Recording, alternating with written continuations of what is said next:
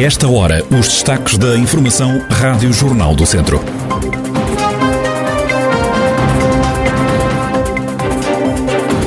No Grande Cota vai ter um destacamento dos bombeiros voluntários de Viseu, cancelados eventos culturais em Nelas até o dia 30 de setembro e o Museu Nacional Grão Vasco recebeu 35 obras de arte. A atualidade da região em desenvolvimento já a seguir.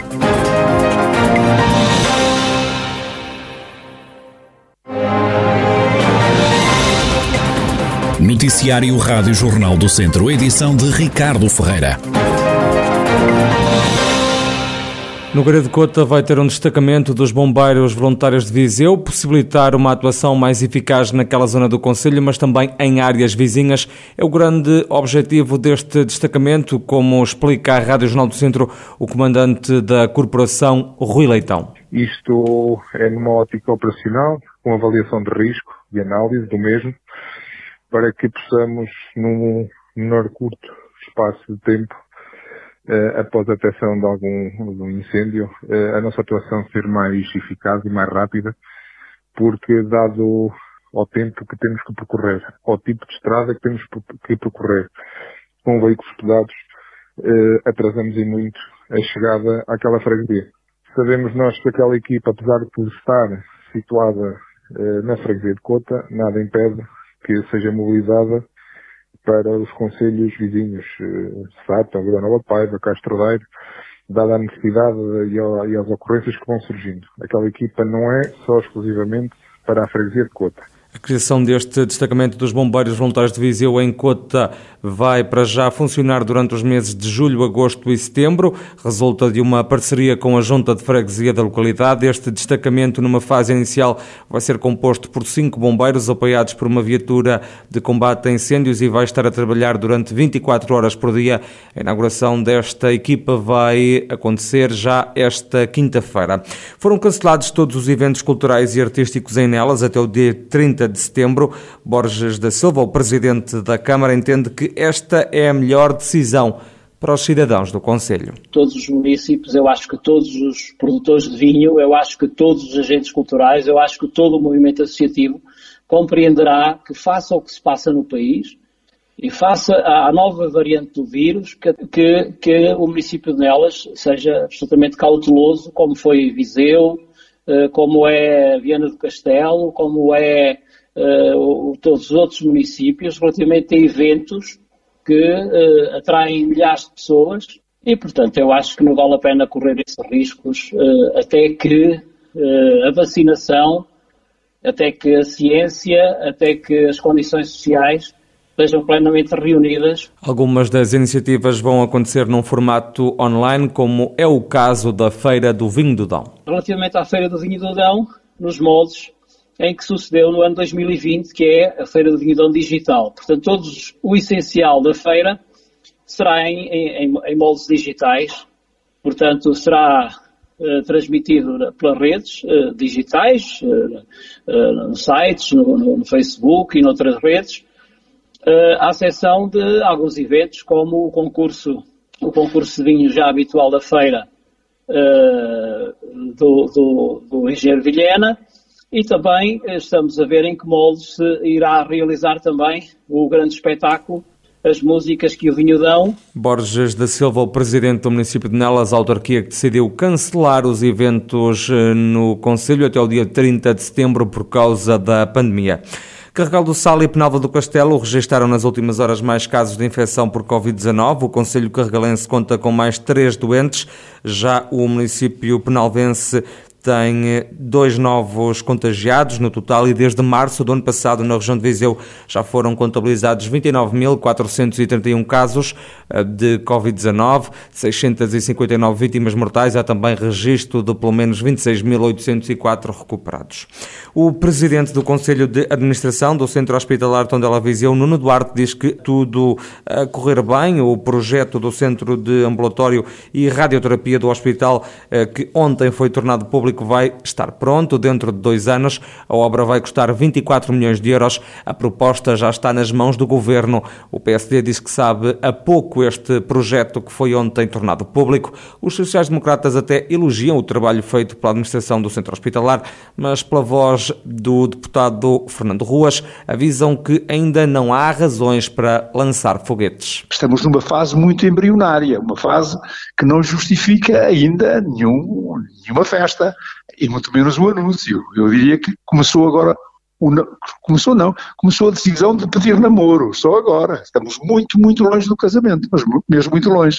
E qualquer anúncio que venha agora só se justifica à luz das, de, de, entrarmos na, na, digamos, nas vésperas de ato eleitoral e que, nomeadamente, o partido do governo é muito pródigo neste tipo de anúncios. Fernando Ruas salienta que os projetos de especialidade ainda não estão prontos e só depois disso é que pode haver uma candidatura aos fundos comunitários. O social-democrata lamenta ainda que o governo continue a investir milhões em Coimbra, na área da saúde, esquecendo-se de Viseu.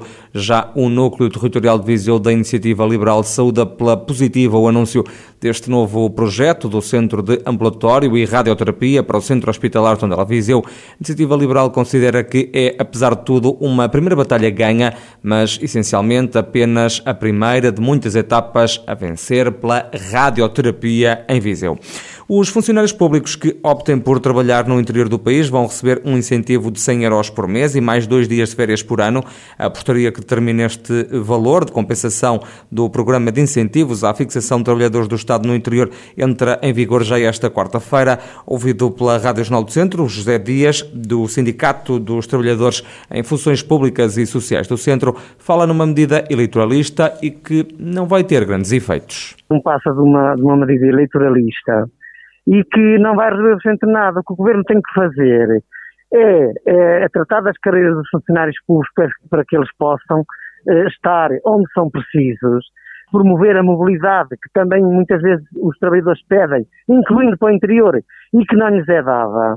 E que, e que é muito burocratizada, e que exige um concurso, muitas vezes para ir para o tal interior, para serviço que muitas vezes fica próximo de casa, e essa questão não vai, não vai resolver porque isso é um é remendo eu remendo que nós, na prática, no, daqui por algum tempo, vamos ficar que não deu. E 100 euros, o que são 100 euros?